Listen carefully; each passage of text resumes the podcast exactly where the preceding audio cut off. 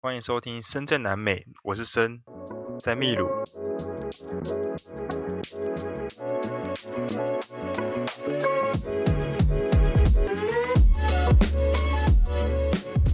Hello，我是深，我现在在秘鲁。那为什么声音会这么小声呢？因为我在人家的农场，也不算农场啊，就是一个离市区大概五公里左右的。从正常的道路再切到一公里处，四周全部都是田野，没有任何住宅的地方。对，然后我现在身边有一二三四五六，大概六只狗，然后一堆鸟，一只猫咪，一只鸡，然后很多天竺鼠，然后很多火鸡，很酷，这里超级酷。这是我第一个沙发冲浪的地方。好，那我先回头来跟大家分享一下。我前面不是有说吗？我在芒哥拉，在那个 Party 沙滩。那我已经两天没有洗澡了，也包含今天啦，因为今天应该没办法洗，待会再跟大家分享。我在芒哥拉第二天的时候呢，我从海边玩水上来之后，晚上都没有洗澡了，不知道为什么。明明在这么热的地方，应该是要洗澡才对，但我就是没洗，不管。然后就开始骑骑骑骑到。下面的城市比乌拉，嗯，这一次有说嘛，我要走海线，对，然后我从芒哥拉骑到比乌拉的时候，路上全部都是一片荒芜，你就想象是非洲大草原，只是那些草全部变成沙，然后不然就是那种黄色的岩石山矿，在路上还有看到很有趣的一个东西。就是以前玩那个手机游戏嘛，有一个叫做 Johnny Crash，就是一个人被一个大炮射出去，然后他是在德州为背景。我看到什么呢？我看到钻油井，钻油的那个机器有没有？就是很像，该怎么讲？就是很像一个跷跷板，然后它会这样上下上下荡来荡去的，然后把油取出来。亲眼看到，欸，诶，超级酷的。那好像都只有在。产油的地方才有嘛，对，所以代表这里产油，而且在这里不止路边产油哦，我也在海边看到，哎，远处有看到那个海岸平台，它也在钻油，所以代表说这个国家是产油的。好，那说到油，跟大家分享一下，我昨天进秘鲁之后嘛，就是第一天进秘鲁之后，我加油真的被吓到哎，这里加油也是加 regular，就是跟哥伦比亚是一样的。多少钱呢？十九块受一加仑。那十九块受一加仑，一加仑大概三公升嘛。我帮大家算好了，平均一公升大概四十五块台币左右。在台湾一公升多少钱？三十块、二十九块，对吧？就是这这一年来是这样子。哎，四十五块，要求哦！我那天加完油花多少钱？三百多块台币，快四百块。就已经可以台南台北坐坐巴士来回了，没有啦，再夸张，坐巴士一趟很扯哎，加一次油要四百块台币哎，那我这一趟在秘鲁待很久，我一直在加油，不是整个被掏空吗？超恐怖的哎，那我摩托车不可能不加油啊，那没办法，就是啊，怎么油钱这么贵？我加完油之后就问那个加油站的那个小姐说啊，你这样生活不会很痛苦吗？他说会啊，在一年之前，油价大概是十块钱售一加仑，整个涨了一倍，太夸张了吧？我我不知道怎么讲哎，这个国家明明就有产油，但是为什么它的油价却比厄瓜多或是哥伦比亚还贵呢？要知道啊，这种民生必需品，像油这种东西，只要涨价。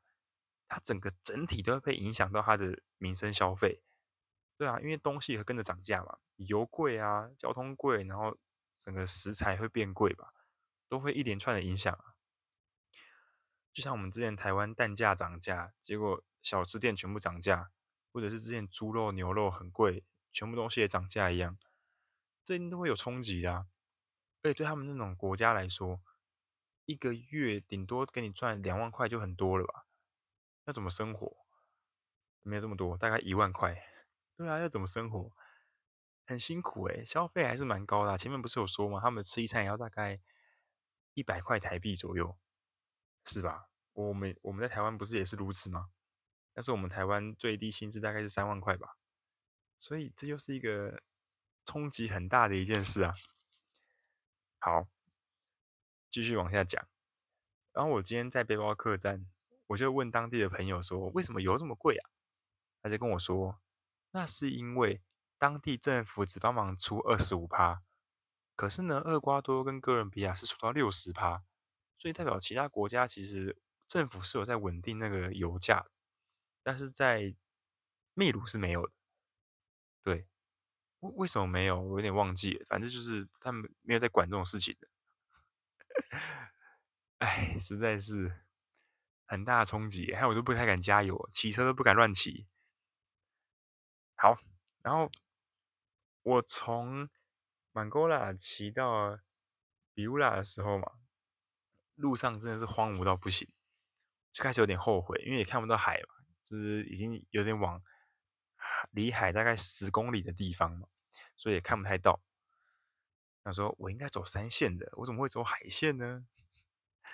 然后骑了四个小时之后到了比乌拉。那我今天的目的是什么呢？就是要住我们的沙发冲浪。嗯、呃，Couchsurfing 在台湾其实也算蛮有名的，但是在二零二零之前，这个 application 这个应用程式是不用钱的，不用收费，你就可以使用。但是在二零二零之后呢，你需要付费才可以使用。不管是付一次一个月，或者是一次付一年，那我就选择付一年，因为我会来这里嘛。那这个也是我之前有来南美洲玩的朋友告诉我的。那我想说，好吧，那我来试看看吧，能省则省。毕竟一天住宿都要花三百块台币，就试看看吧。那我很幸运的在比乌拉有遇到一个很好的 host，一个很好的主人，他愿意接纳我。但是他说他的家是在离城市很远的地方，看我 O 不 OK？那我当然没问题啊，如果有地方住可以省一点钱，何乐不为呢？对吧？想得很美好，有没有？好，那我就骑骑骑骑到比乌拉吃个饭之后跟他联络，他也很热情的会一直回应我。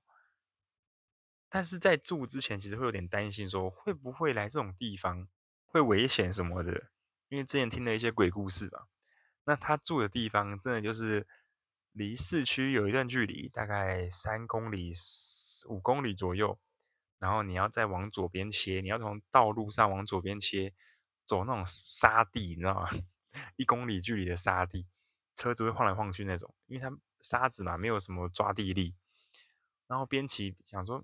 嗯，如果在这种地方出事了，没有人会知道哎。我我从秘鲁这样骑下来，我想说，哇，这种地方气湿了，真的没有人会发现，你知道吗？这谁会管你啊？这种鸟不生蛋的地方，根本没有人会经过，大家经过也是骑超快，谁会管路边有什么莫名其妙的东西？不会啊，就算被发现，应该也是很晚之后的事情。就脑中有这种画面，那种想法。好，不管，总之呢，我就是在骑，然后。好不容易找到路要去 host 家的时候，就在路上想这些事了。然后，哎，骑了一公里，晃晃晃晃摇摇的这样子，终于到了。他就很热心帮我开门。他真的就是在一个鸟不生蛋的地方，他就是在一个很荒野，然后的一间房子。那那个房子一进去的时候，发现有六七只狗对着我吠，他养的。他说：“不用担心啊，他他不会咬你啊，他就只会只会喊而已，只会那边叫而已。”好，停了车就跟屋主简单聊天嘛，他就很热情的招待我。说：“来，东西放这里，然后我们这里是一个就是小村庄，如你所见的。”我就跟他说：“哎，那有 WiFi 吗？”他说：“抱歉，这里没有 WiFi，没有网络哦。”：“啊，他们这里没有电。”好。没关系，反正来人家地方嘛。然后就说：“哎，那有水吗？”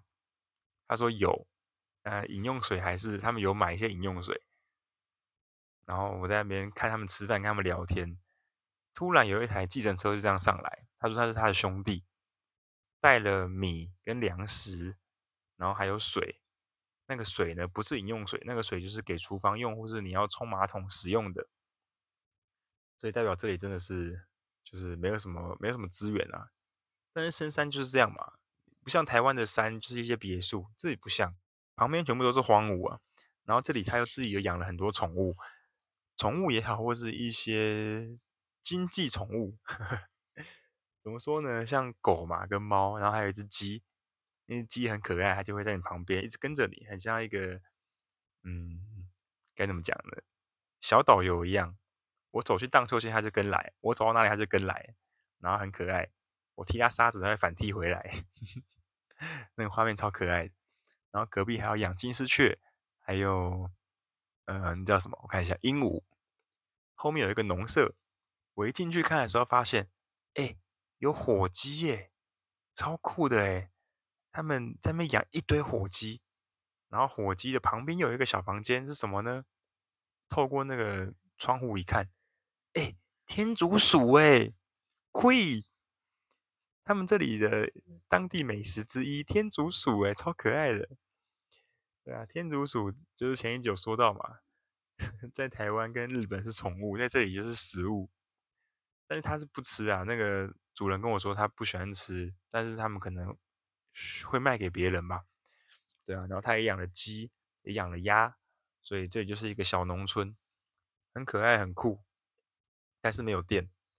对，所以手机无法充电，因为对资源有限嘛。他说之前有发电机，但坏掉了，所以现在还是没有电。那我一去的时候，他们在那边喝可乐，在那边喝百事可乐，然后我刚好也刚喝完一罐嘛，就是我在。嗯，沙滩的时候，我两天总共买了两大罐的可乐，百事可乐，因为比较便宜，大概台币六十块吧，一点五公升。对，总之呢，我就跟他们一起喝嘛，聊天，那就跟我分享了很多关于秘鲁的事情，然后他也给我很多意见。他跟我说，你现在下一个行程，你可以往山上走啊，去恰恰坡雅这样子，就是去山上一些很漂亮的遗迹。啊、我当初想要走海线，就是我想要冲浪，想看海，然后想要换一下风景嘛。然后又，但是又经过早上，就是有点小后悔，因为什么都没有，然后骑车很无聊，然后骑车风又很大，大卡车也很多，又听不了音乐，因为风太大了。所以我真的有考虑是不是要往山上走，但是我还没有决定。那下午呢，我就去买我的印加可乐。因为可乐喝完了嘛，他是一整罐，他们三公升的百事可乐喝完，我想说，哎，既然我来了，我就去买个东西，买个饮料来请大家一起喝好了。那我到了超市，我就问印加可乐，我这边找，哎，可乐有，百事可乐有，但是没有印加可乐，怎么样都找不到。然后一上网查，发现印加可乐是黄色的，就跟尿一样。好啦，跟汽油一样，这样讲比较好听。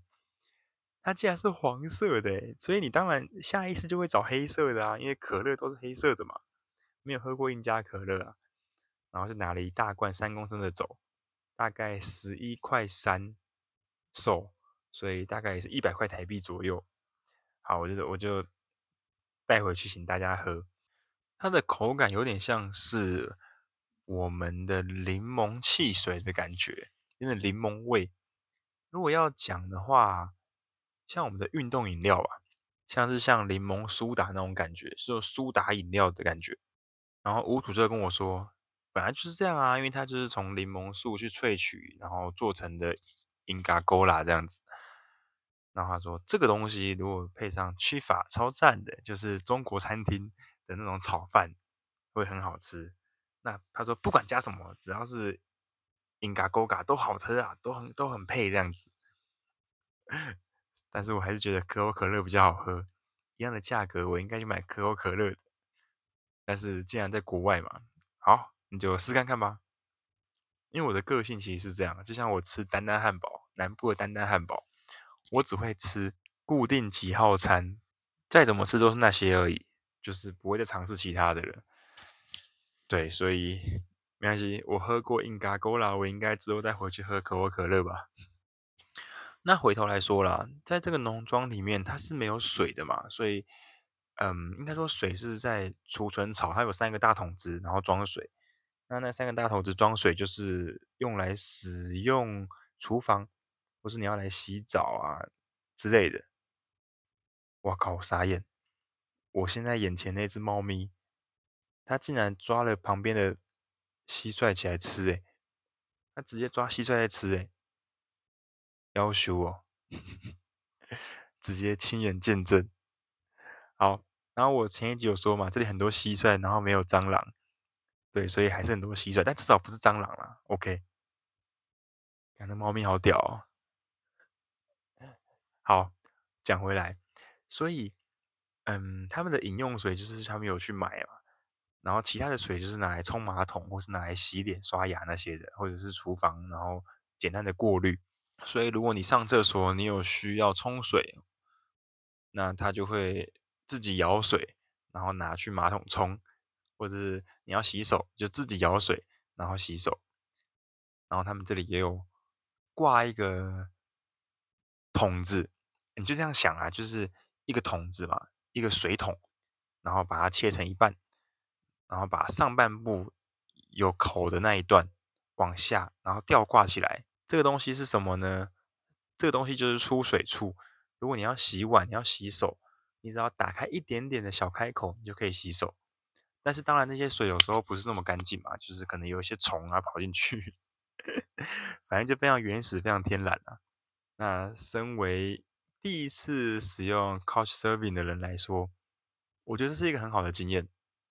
对，那我今天晚上也不打算洗澡了，因为那个厕所是没有灯的，我的房间是没有灯的，所以我刚刚那个屋主就拿了一个太阳能的灯条给我，他说你有需要拉一下它就会亮，然后拉一下它就关掉这样子。然后他很贴心哦，在那个房间里面嘛。他帮我准备了一张床，还有附蚊帐。他说这个是给你的。那我来这里的时候，除了屋主之外，还有另外一个叫 Marco 的人，他是一个俄罗斯人，他长得超帅，真的是超帅。啊，为什么停呢？因为猫咪前面又有蟋蟀在跑，但是猫咪看起来好像吃饱了，所以它不动于衷。然后，讲回来。Marco 超帅，那他住哪里呢？他住房子旁边的一个帐篷。我刚来的时候，那个屋主跟我说：“你要睡哪里都可以，你要睡吊床也可以。那你要睡房间里的床也我们也有，或者是你要睡帐篷，我也可以借你帐篷睡。”那我说：“有床当然睡床啊，所以应该就就是 那个蚊帐床啊。”所以这里很酷。然后我问了一下 Marco，Marco 跟我说他在这里待了五个月了。我说不需要签证吗？他说嗯，没有在管这个的啊。所以我很多身边的朋友来南美洲，他已经不是我第一个认识，已经超过居留时间的人了。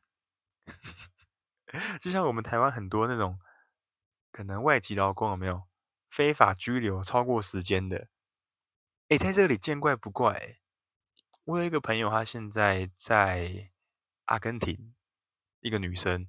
她交了一个阿根廷秘鲁的男朋友，然后在阿根廷，他也超过拘留时间了。他就说没关系啊，就付点钱就好啦。不管你超过一天或超过一百天，好像付的钱大概几百块台币吧。对，我有说哇塞，怎么大家要这样搞啊？是怎么回事？所以 Marco 也是一样，然后他喜欢这样子的生活。那题外话啦，就是。在录这一集之前呢，干干干干干干干，蟋蟀乱跳，在在录啊，飞到我的那个，撞到我的脖子。在录这一集之前呢，刚好俄罗斯内乱，他已经平息了嘛，我就问 Marco 说：“哎、你的国家怎么啦？现在还好吗？”他就说：“Russia 不是我的国家，秘鲁才是。”所以他对这个土地是有在地的认同感的，他喜欢这里，他喜欢这样子的环境，很 chill 哎，他就住在这里，然后帮忙屋主可能喂饲料啊，或者帮忙打扫啊，帮忙做一些工作这样子，超酷。那晚上我就跟他们一起吃饭嘛，他们吃什么呢？豆子饭，我最讨厌的豆子。然后豆子饭这样子，他们是中午吃剩的，就再热一下，加点酱油这样吃。但来人家地方又吃免费，能讲什么？就吃吧。所以就硬着头皮吃啦，还算蛮好吃的。然后配我的印加可乐这样子。那今天我刚刚有说嘛，就不洗澡了，等到明天到下一个城市，请个拉友再看看吧。对啊，所以沙发冲浪就是这样，会有一些风险，就是因为你不用付钱嘛，那他提供你什么，你当然就只能接受啦。那这一些东西可能在讨论之前，在确定之前，他就先跟你讲。那我自己是没有特别去看内容啦，因为我觉得逆来顺受嘛，无路而不自得。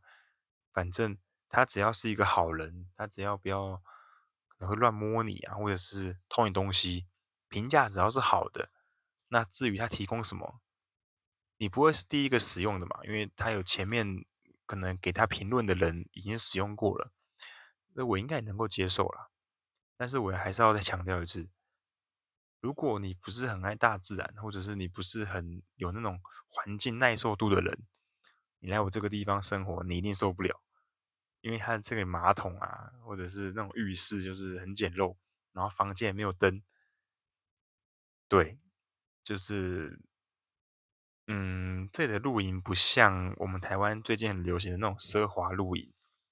它真的就是接触大自然，一堆虫，然后猫咪又在吃蟋蟀了，对，就然后旁边就是沙子这样子，附近田野什么都没有，没有网络，没有电，然后水要自己盛，然后水上面还有一些可能虫子啊或之类的，我是觉得 OK 啦，对我来说，这这这没什么大不了的，反正我有行动电源嘛，然后我有可乐可以喝。这里还有饮用水可以喝，不洗澡没没差啦。但是我相信应该蛮多人不能接受的。对，我已经有钱了，为什么要逼自己住这种环境？不会啊，我是 OK 啦，大概是这样。对，所以呢，嗯，我们在吃完饭之后，我又跟屋主讨论了一下，他给我海岸线，就是我当待会要往下走的一些路线，其实蛮多地方可以去的。也有非常多遗迹，除了明天的路比较无聊之外，可能都是沙漠，然后要骑大概四个小时之外，继续往下骑之后，还是有蛮多遗迹可以看的，甚至还有海滩可以冲浪，还有全世界最长的长浪，都集中在海岸线附近。这也是我当初要决定来海岸线的原因之一啦，因为我相信除了山上有遗迹之外，海边一定也有很多遗迹，所以不用担心。但是，就是除了沙漠很无聊之外，这个就是，嗯，只能自己慢慢克服了。但是也不是说我在秘鲁完全不走山上啊，我到 Chiclayo 往下走，其实我就会往山上切，然后到卡拉斯那边，那里有一个六九湖，对，名字就叫六九。六九湖，然后那里超级漂亮，然后有全世界最高的，好像是山洞吧，那种隧道。那个隧道呢，就是只能容纳一个人，还有蜘蛛，看，走开走开。那个隧道只能容纳一个车子的大小，所以在那边错车就很麻烦。但是路况应该也不会太差啦，就是去看看喽。然后屋主也很好心的推荐了几个。